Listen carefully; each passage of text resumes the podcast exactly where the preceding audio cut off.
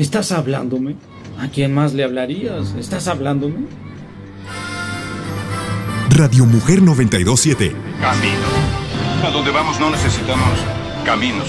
y Androide Pop No son los androides que buscan. No son los androides que buscamos. presentan Cinema Pop. Bienvenidos a Jurassic Park. A la grande le puse cuca. Con Naum Andrade, Y yo. Yo soy.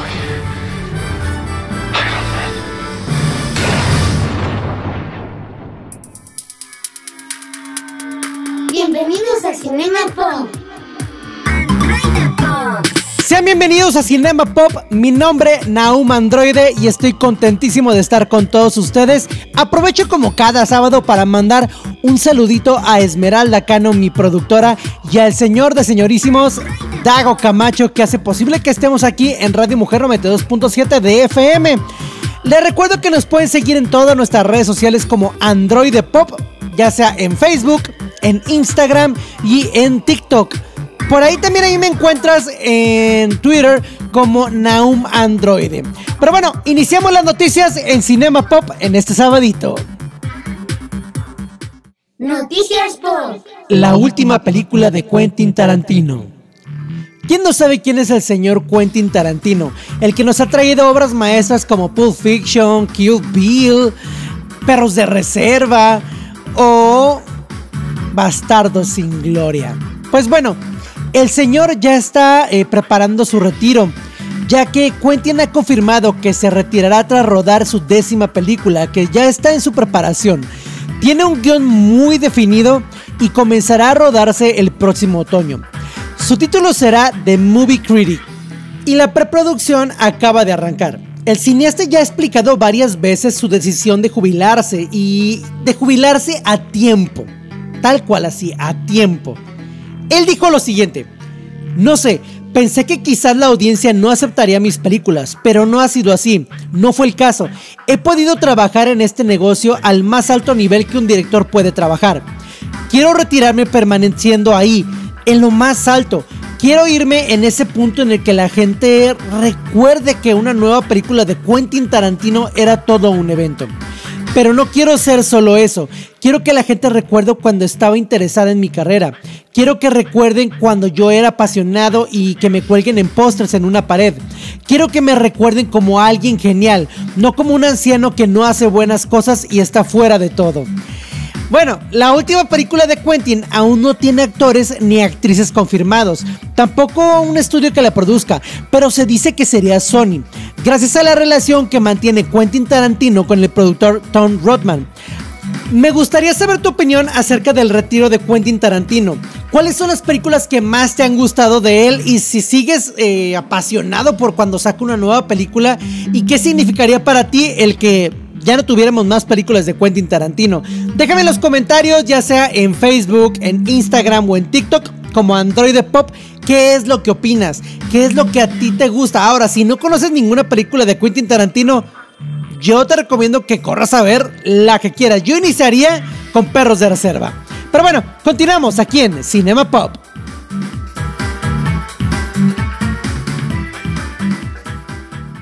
Frankenstein de Guillermo del Toro.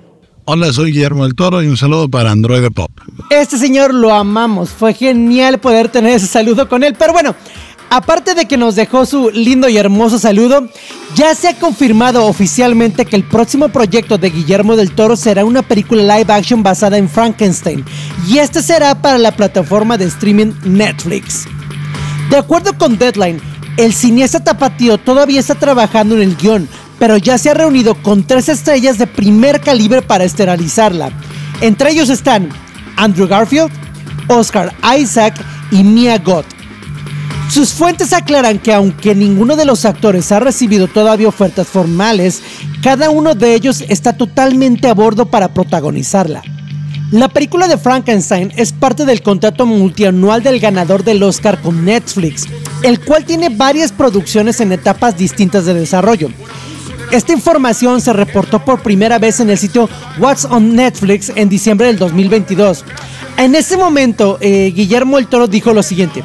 Bueno, estoy trabajando en una película de monstruos. No puedo decir el título porque puede cambiar y podría terminar haciendo otra cosa. Pero ahora mismo estoy escribiendo y diseñando. Y lo hemos hecho durante los últimos dos años. Con suerte, será mi próxima película. Pero cualquier cosa puede pasar. A mí me emociona ver esta película de Guillermo el Toro porque de hecho como se dice, eh, iba a formar parte del universo expandido de Universal, pero al final no se hizo nada con eso.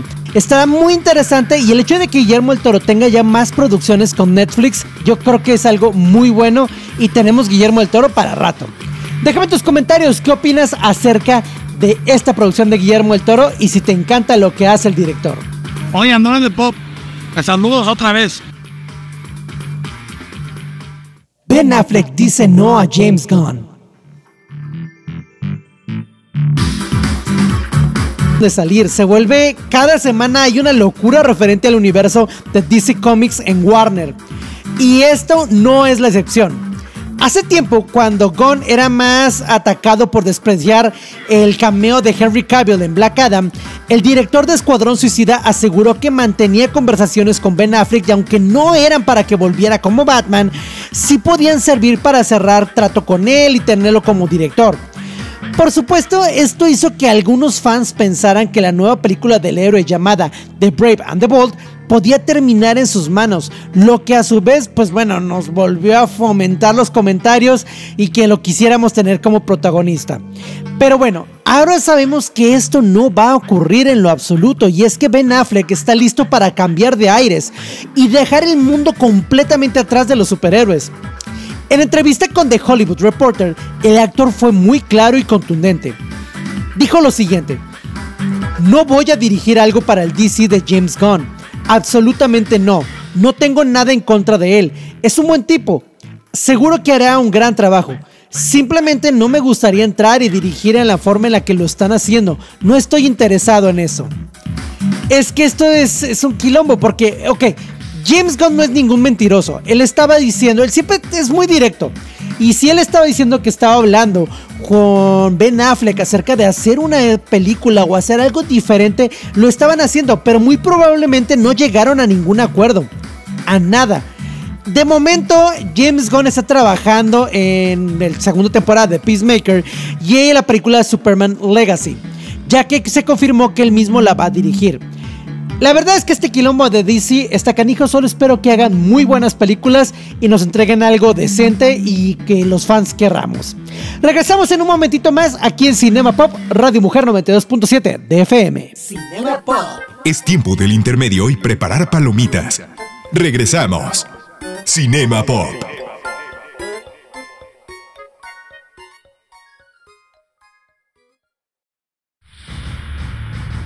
Finaliza el intermedio. Continuamos. Cinema Pop.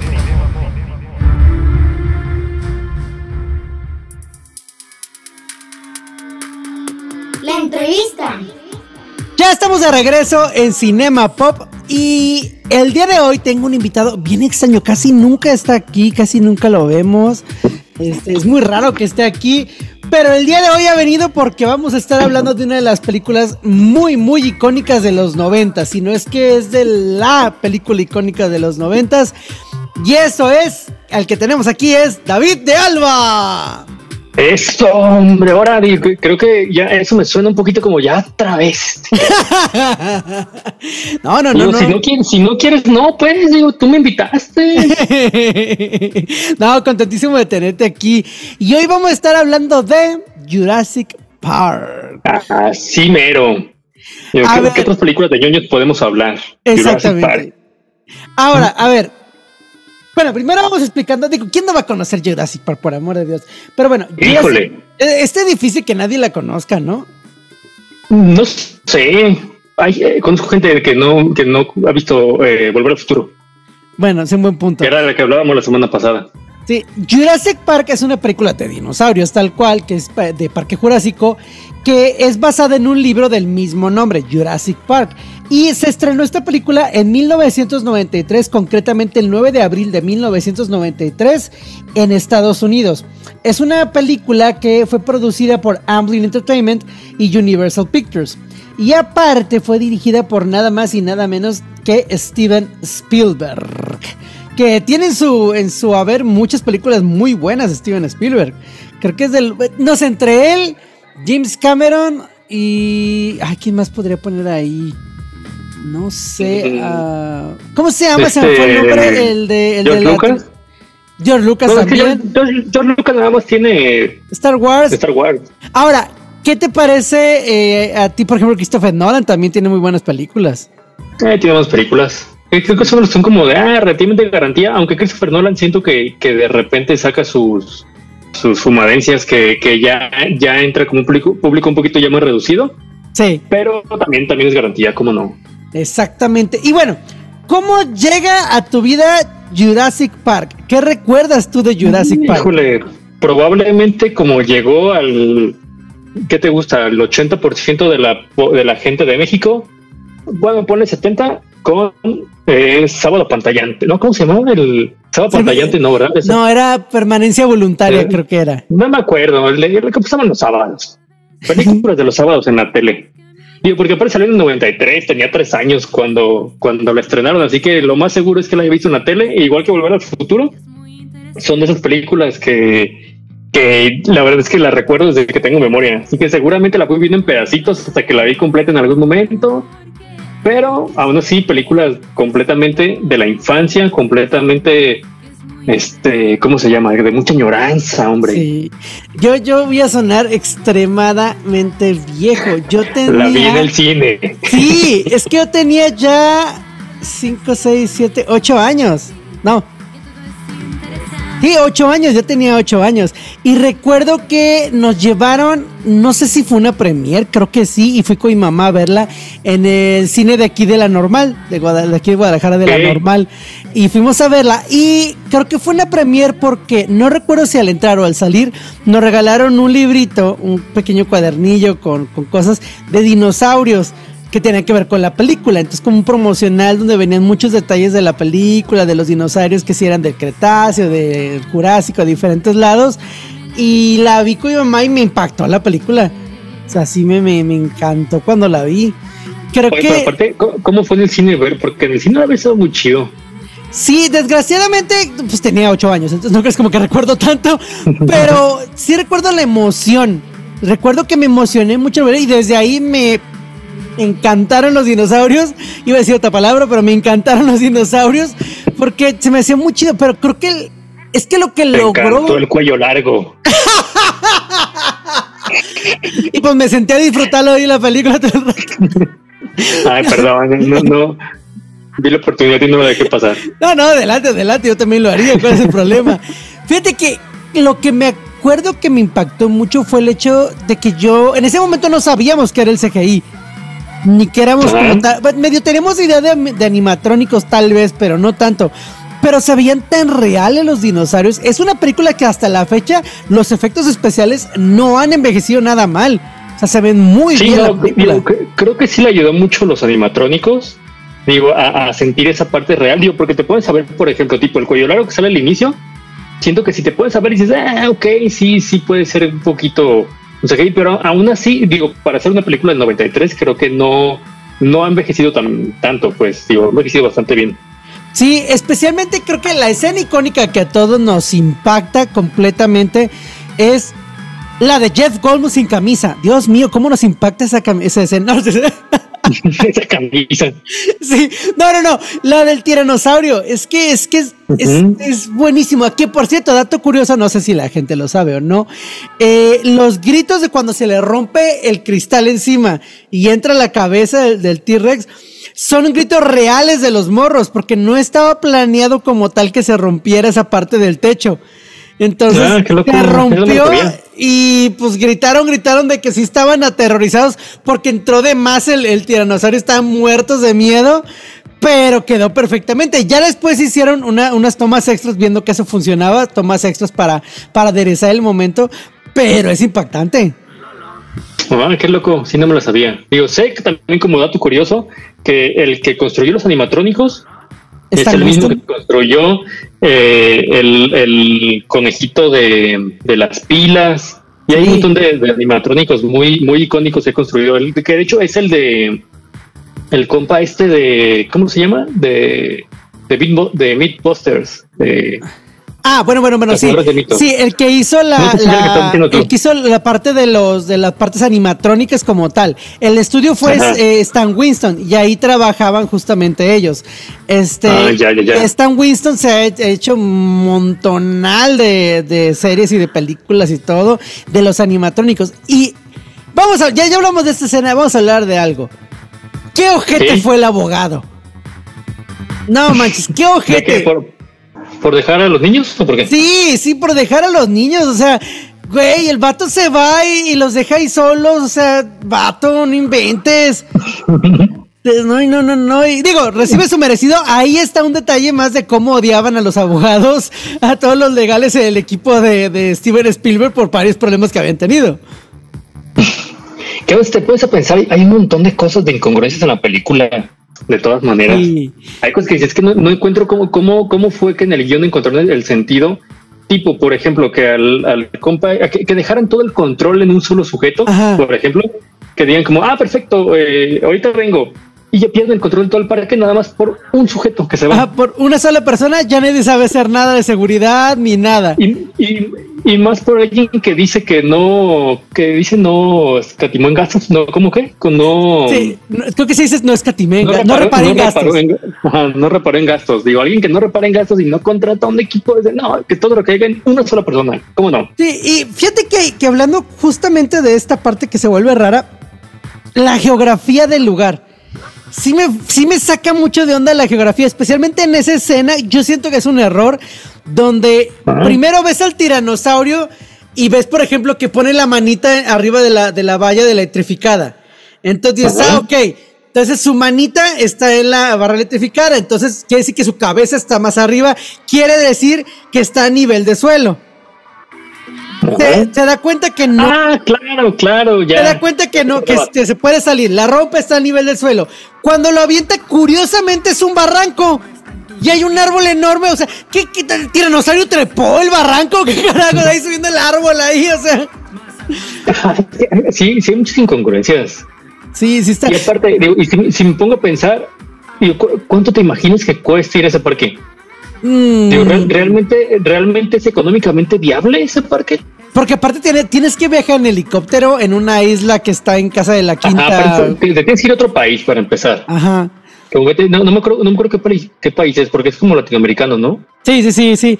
Y, y viajar hasta allá. ah, ¿Cuánto te late que cueste un.? Porque no puedes ir en avión. Porque solo tiene helipuerto. no. Entonces tienes que ir en helicóptero. Es otra cuestión. Digo, es- esto no es cime que nos encante la película y nos fascine. Pero, a ver, que estaba listo para recibir una cantidad enorme de personas. Solo tiene un helipuerto. Que únicamente llega un helicóptero. Entonces, como. Es que es- im- imagínate el costo de eso. Y Es que no al repararon final- gastos.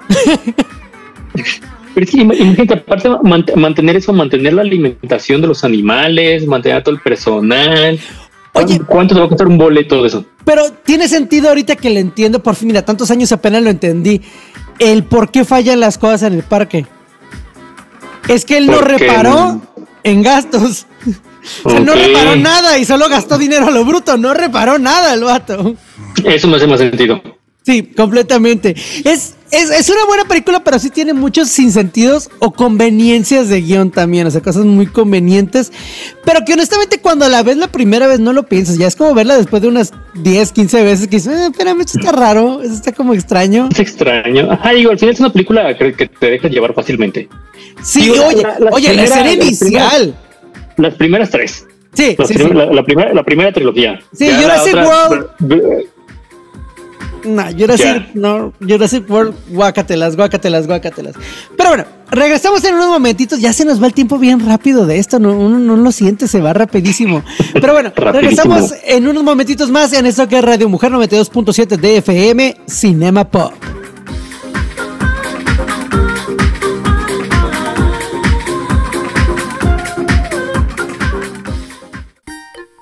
Es tiempo del intermedio y preparar palomitas. Regresamos. Cinema Pop.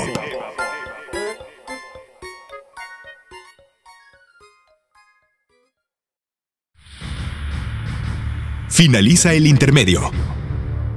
Continuamos. Cinema Pop.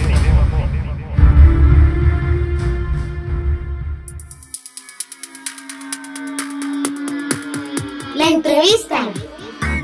Ya estamos de regreso en Cinema Pop, nuevamente hablando aquí con David de Alba acerca de Jurassic Park. Ya sé que parecía que nos quejemos mucho en el bloque anterior. Nos gusta la película, pero también somos apasionados de encontrarle errores y sinsentidos a cosas que pueden tenerlo. Ahorita, somos un poquito clavados en el tema. Tantito. Estaba, estaba acordándome que es una película familiar, pero la primera escena es terror puro. La escena donde se, están sacando al, Velociraptor y se come a alguien y todo es terror puro. Hmm. Te, diré que me acuerdo, pero yo solamente me acuerdo del zancudo que lo están sacando de. Ah, de, que lo están excavando. ¿No te acuerdas que lo están bajando en la isla y está todo oscuro, está lloviendo y se escuchan los chillidos del Velociraptor y lo tratan de contener? Ah, sí, sí, sí. Se cae se rompe la, la, valla y lo jalan y dices, wow. Que de hecho también la escena de los Velociraptor también, es, o sea, de cuando están llegando con ellos y todo este rollo. Eh, que nomás ves las hojitas moverse, sí te da también terror. Pues es que después de pensar es un poquito gore, de alguna forma muy, muy leve, muy leve, pero que el, el brazo de Samuel L. Jackson, sí, Samuel L. Jackson, ¿no? el, que se supone que es el, este, su brazo, el, el, mismo abogado. Que tiene una curiosidad. A los Velociraptor les encanta la teatralidad, ¿verdad? Porque imagínate, imagínate el tiempo de, o sea, no los voy a cazar y me lo voy a comer. Me voy a esperar a que la morra llegue hasta donde va a llegar. La voy a asustar y puse este brazo aquí que le arranqué a otra persona para que le caiga encima y ella crea que es un hombre que, le está ayudando hasta que ve el brazo y se asuste. O sea, el velociraptor atrás estaba muerto de risa, güey. Ajá, está, está, está en oscuridad. Así. oh, oh, oh, o está sentado con su gorrita y en su silla de director. Ah, el brazo pudo haber sido cortado de manera diferente, ¿no? Así como. Sí, pero, pero aún así creo que estamos hablando mucho de la 1. Sí, sí, sí. digamos, al menos de la primera trilogía. ¿cómo, ¿Cómo, sería tu, tu orden de, de gustos? Es que yo creo que sí la pongo en la 1 luego la 2 y la 3, así tal cual como están. ¿Por qué la 3 al final? Porque me estresa la familia que, va, que hace que vaya nuevamente a la isla y me desespera el niño. Me estresa el niño, me, me saca de la razón. Aparte, el tono de celular que suena ahí lo sueño, el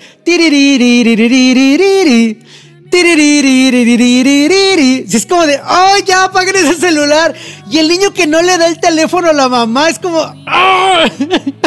Sí. ok.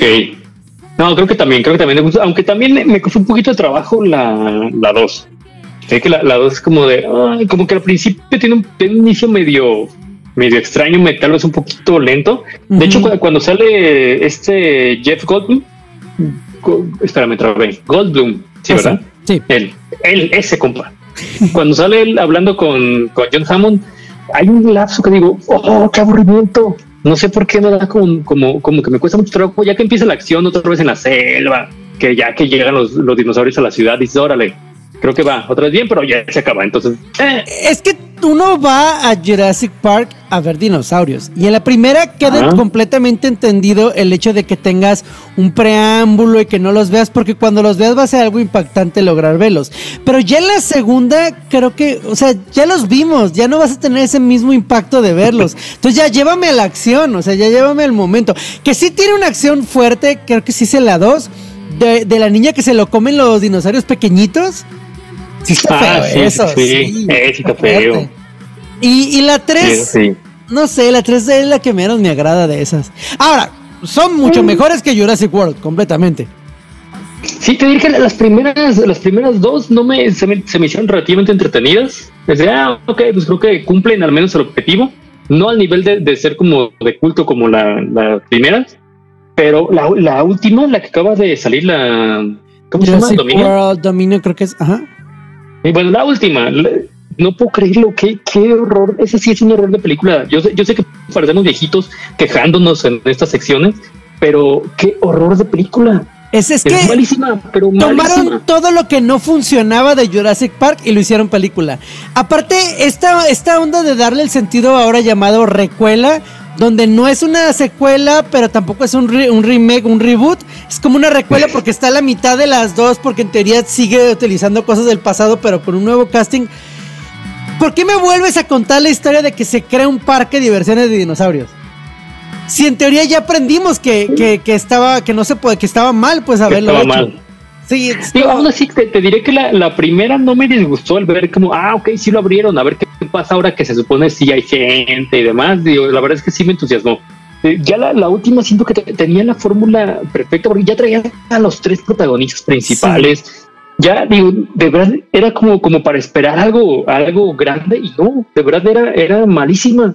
¿Sabes qué me ocurre con esa última película? Digo, y fue algo que se repitió mucho en Jurassic World. El hecho de que los dinosaurios se esperan atacar. O sea, son mucho de esperarse Mm. atacar. O sea, sí, ya dijimos esta parte donde estaban, pero podrías tener cierto sentido de que el espacio era pequeño y, y de hecho está atorado en los cables el Velociraptor. En la primera dices, bueno, está atorado en los cables, órale, va. Pero en Jurassic World, eh, especialmente en la última, hay escenas donde están corriendo seis Velociraptors para atrapar a alguien y van atacando de uno en uno. Es como, A- aparte, aparte es como si, si tuvieran re- relativamente un raciocinio extraño, como de, ah, ok, sí, son mis compas, sí, esto sí entiendes de, son dinosaurios, por Dios, no, Sí. no puedes esperar eso. sí, sí, sí. En fin, Sí, digo, no, no me quiero quejar tanto, pero Ahora, de las películas, creo que, de las originales, creo que algo que me encantaba, que solo perdió un poquito la 3, era el hecho tal cual como decíamos de las marionetas de los animatrónicos. Le dan un plus muy padre y se ve muy chido. La escena del Triceratops de la 1, cuando está acostado, que está enferma y todo esto y que, y que respira, por amor de Dios, sí, sí creo que es un dinosaurio. Y si siento el, el dolor del Triceratops acostado, o sea, de que se siente mal, dices, wow. Es- si ves es- la montaña, la menuda montaña de porquería, y dices, Eh, wow, sí es una menuda montaña de porquería. Ahora, ¿tú sabías que originalmente se pensaba hacer todo con stop motion y con animatrónicos? Principalmente las escenas donde corrían los gallimimus y todo lo que ahora es CGI iba a ser stop motion. Pero eh, llegaron a ILM y le dijeron, oye, es que podemos hacer esto computarizado. Y el que era el encargado de hacer stop motion se quedó viendo la parte de los dinosaurios y él fue el que comentó, dice, nos vamos a quedar sin trabajo. Así, o sea, dijo, es que esto, es increíble. Y entonces lo que él hizo fue decís, oye, yo quiero aprender a hacer esto, y empezó a llevar sus conocimientos del stop motion a la parte eh, digital. Por eso se ven muy bien los movimientos de los dinosaurios. Ok. Digo, al, al- al menos fue un buen inicio del, de efectos. Sí, es Digo, que... que, quien no, quien no ubique eh, Industrial Light and Magic, digo, es una, es una empresa, yo creo que pionera en cuestión de efectos, de efectos visuales. Entonces, nada, busquen, busquen en qué, en qué películas han participado. Digo, ahorita yo creo que ya hay una mayor variedad de estudios, pero yo creo que al menos al principio eran, eran los pioneros y eran, digamos, la ley en cuestión de animación, en cuestión de efectos visuales. Ahora, ahí te va otro dato curioso. ¿Sabes por qué eligieron a la niña de la número uno? porque era la nieta de John Hammond. No, no, me refiero a la actriz, a la actriz, a la Ah, actriz. ok, a la actriz, a la actriz, ¿por qué? Cuando estaba haciendo el casting, la morra comenzó a gritar, porque era parte de lo que hace su personaje, y la esposa de Spielberg fue como de, ¿qué está pasando? Y sal- llegó corriendo a la sala donde estaban haciendo el casting, asustada porque pensó que estaba pasando algo. Y eso los convenció de, oye, esta morra sabe gritar bastante bien. Y si te fijas en la película es lo que mayormente hace. Eh, pero eh, creo que sí, creo que es bastante convincente. Sí, creo que... Que hecho, eh, ya, no he visto a, ninguno de los dos niños en más películas. ¿Salieron más películas? Ahora que lo pienso. Mm, tuvieron en la segunda un cameo y se rumoraba que iban a aparecer como más tiempo en la, en la última de, de Jurassic World. Pero pues no, no fue gran cosa realmente. Creo que ni siquiera aparecieron. Creo que se recortaron las escenas donde iban a estar ellos. Ajá, es que digo, hubieran salido también al menos en la última. Es que la última era, tenía la fórmula perfecta. La, la desperdiciaron. Creo que lo padre de, las, de esta película de Jurassic Park, si no la han visto, es que es una combinación entre terror, acción, un poco de comedia o sea, está combinado esta mezcla y te cuenta la historia y, está muy chido, o sea, está muy padre cómo se lleva, incluso animación lleva. Aparte yo creo que al menos en su tiempo no, no había, digamos, como que tanto en cuestión de temas de dinosaurios, siento que el que no, no había tanto, ¿cómo lo pueden decir? No, no sé si contenido, llamarle, pero al menos le abrió las puertas a la, imaginación de muchos, de muchos niños, pues nos abrió las puertas a la imaginación de muchos que, de, temas que a lo mejor antes es como, ahorita dirán, ah, qué dinosaurios, pero no, creo que fueron las películas pioneras para empezar a, hablar de eso, entonces seguro inspiró a mucha gente en, cuestión de, digo, no conozco ningún paleontólogo, ¿verdad? Pero supongo que haber inspirado a más de uno, pues. Sí, David, nos quedan minuto y medio más o menos por ahí. ¿Qué le podrías decir a las personas que no han visto Jurassic Park y que va a ser su primer acercamiento, que a lo mejor no se convencen de verla, para que la vean? Que la última es una porquería. este, no, pero que, sí, ¿verdad? Que sí. Este, no, la verdad es que creo que las primeras, las primeras, digo, dudo mucho que alguien no las haya visto, pues, pero si por algo no las han visto, no sé, creo que sí, sí, al menos tomen en cuenta, digo, vean desde el punto de vista de, del tiempo en el que se hicieron, para que vean así como que, le, como que les explote un poquito la cabeza, como, como a lo mejor a todos nos explotó de, niños en cuestión de, de, decir, ¿qué es esto? que estamos viendo, por Dios? Y, que se emocionen a ese nivel, pues. Porque al final no deja de ser una película de entretenimiento, entonces, para que la disfruten, hombre. Exactamente, y pues pueden encontrar Jurassic World en varias plataformas de streaming, desde Paramount Plus, y quiero recordar que también es, perdón, este Amazon eh, Prime, y también creo que está en HBO Max, si no me equivoco, es el que las tiene, pero bueno, chequen en su plataforma de mm. streaming y disfrútelas, y si no, pues pueden conseguir Blu-ray en 4K, Full HD, con a 120 FPS, para que lo puedan disfrutar en la máxima calidad. David Sote, muchas gracias por estar aquí, hombre. Qué divertido es esto. Siempre se nos acaba el tiempo bien rápido.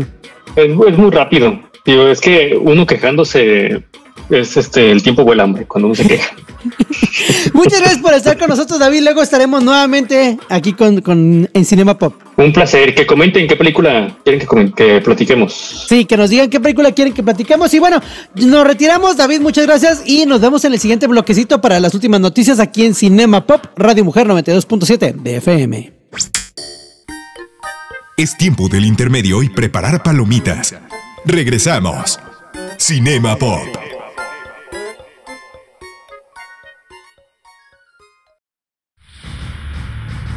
Finaliza el intermedio. Continuamos. Cinema Pop.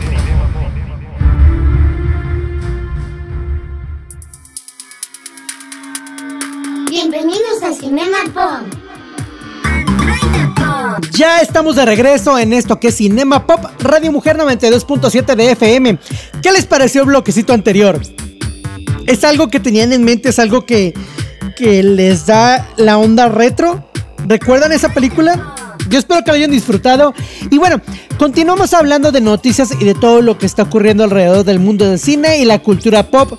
Mi nombre es Naum Androide. Please, please, please, síganos en nuestras redes sociales. Nada les cuesta, solo es un cliccito. Pueden ir a Androide Pop, ya sea en Facebook, Instagram o TikTok. Con eso nos van a ayudar un montón para seguir trayendo contenido a ustedes. Continuamos con las noticias. Noticias Pop. Se prepara secuela de Beetlejuice. Beetlejuice, Beetlejuice, Beetlejuice. ¿Recuerdan esta película que salió en 1989 protagonizada por Michael Keaton y Winona Ryder? Y que con eso conocimos al señor Tim Burton, conocimos todo lo que era su estilo y lo que era la mente eh, eh, de este creador. Pues bueno, se ha confirmado que había un desarrollo, una película de Beetlejuice 2, la secuela. Y este año se acaba de reportar que Jenna Ortega será una de las protagonistas de Beetlejuice 2. La secuela ya lleva tiempo en desarrollo y confirmó la presencia de Michael Keaton y Winona Ryder el año pasado, y que va a marcar el segundo trabajo de la actriz con Tim Burton tras la exitosa Merlina que es todo un éxito en Netflix y que es un papel que la ha catapultado a la fama. Ortega daría vida a la hija de Lydia Ditz. O sea, mmm, el interés semi-amoroso de Beetlejuice en la película original. Bueno, no interés amoroso, solo la quería utilizar para poder salir del mundo de los muertos y hacer sus locuras. La película de 1988 mezclaba fantasmas con criaturas fantásticas y un gran humor, desatando la creatividad de Tim Burton y convirtiéndose en un éxito de crítica y público, que recaudó más de 75 millones de dólares solo en Estados Unidos. El gran triunfo de la película terminó generando una serie animada en 1989, varios videojuegos a principios de los 90 y en el 2019 se estrenó una adaptación musical teatral en Broadway. El personaje de Keaton ya es parte de la cultura popular, es todo un ícono. Y dentro de la filmografía del director se recuerda con el filme con mucho, mucho, mucho cariño. ¿A ti te gustó la película de Beetlejuice? Me interesa saber qué opinas acerca de una secuela. Es complicado. Por un lado yo me siento emocionado por la secuela, pero por otro lado tengo miedo de que la rieguen y hagan algo horrendo y horrible. O algo que digas, eh, pues estuvo bien, pero lo olvido. Como la de Hocus Pocus, que si bien no estuvo tan mal, sí es olvidable. ¿Te interesa ver esta película? ¿Te interesa que se hagan secuelas de películas de Tim Burton? ¿O realmente dices, no, déjenlas en paz? Te leo en los comentarios en Android Pop. Hello, Sydney. Scream 6. Scream 6. Soy muy fan de las películas de Scream. Me gustan mucho y las disfruto cada que sale una nueva película. Creo que algo de lo que me encanta es poder ver nuevamente a Ghostface y tratar de descifrar quién va a ser el asesino. Aparte de que se ven muy chidas las muertes y la acción que nos va llevando. Pues recientemente vi la película de Scream 6 y la película es una continuación de la historia de Tara Carpenter, que es Jenna Ortega, y Sam Carpenter quien en la pasada entrega descubrimos que es hija de Billy Loomis. Billy Loomis era el asesino principal en la primera película, que es el Ghostface de la primera película. Ellas, junto con sus amigos, pues dejan la ciudad ficticia de Woodsboro para irse a Nueva York. Y ahí es donde comienza la locura de esta película. Simplemente, la escena inicial, que, es, es, Dios mío, es que es buenísima. Se vuelve una locura porque rompe muchas de las cosas que se venían haciendo con Scream y te mantiene el tono de la película mucho más violenta, pero a la vez se entiende al final por qué es así. Si te atrapa, te divierte, tiene giros muy buenos. Regresa por ahí Gail Weathers, que, que, es muy buen personaje también. Se extraña la presencia de Sidney Prescott, o sea, de Nip Campbell, pero posiblemente hay una razón, ya que es muy probable que ella regrese en la siguiente entrega para darle cierre a estas películas. Me encantó Scream 6. Te recomiendo que la vayas a ver. Si disfrutas de los slashers, si disfrutas de este tipo de películas, vas a amar Scream 6. Si ya estás como raro con la saga y dices a lo mejor no está tan buena, no sé, las anteriores, confía en mí. Es una película que sí o sí vas a disfrutar y te, te aseguro que te va a encantar. Te la recomiendo. The Last of Us. Si ya tuviste la oportunidad de ver esta serie The Last of Us o jugaste los videojuegos, sabrás el tipo de historia que es y el por qué se hace tanto escándalo acerca de esta serie en este momento. La serie fue creada por Craig Messin, responsable de Chernobyl, otra serie que es muy buena y que también es parte de la plataforma de HBO Max y que rompió récords en el 2019. Y aparte de él, de Craig, también está Neil Dukeman, que es el guionista y director creativo del videojuego original. Porque para quien no lo sepa, The Last of Us viene de un videojuego el cual también es muy bueno. Si no has visto la serie, justamente por eso estoy haciendo esta notita, porque te recomiendo bastante ver la serie The Last of Us no habla específicamente de zombies o de criaturas que te van a comer y que es terror completo. No. sí están en esas criaturas, sí están ahí, son parte de la historia, son parte del razón y motivante a todo lo que lleva, pero te habla de algo más, te habla de la pérdida, del defender a una persona que amas, de saber si sueltas o no el pasado y también de decisiones, porque vemos a muchos humanos decidiendo ser de una manera o de otra, ser buenos, malos, decidir estar solos, decidir el cómo tratan a las personas que están alrededor y al final, el final de la serie te deja con un sabor raro porque no sabes si fue una buena decisión o no. Me encantaría que si ya viste la serie, me dejes en los comentarios qué es lo que opinas del final y si tú tomarías la decisión que el protagonista eh, Joe tomó en ese momento. Unas interpretaciones geniales de Pedro Pascal y Bella Ramsey, escenas calcadas del juego. Te recomiendo completamente, aunque no hayas jugado el juego, porque no tienes que jugar el juego para entender esta serie, que veas The Last of Us en HBO Max. Con esto nos despedimos y a mí no me queda nada más que decirles que hoy, mañana y siempre es un gran día. Terminamos esta función. Android Pop y Radio Mujer 927 te espera la siguiente semana con más información sobre cine, series y cultura pop. Hasta la vista, baby. Cinema Pop.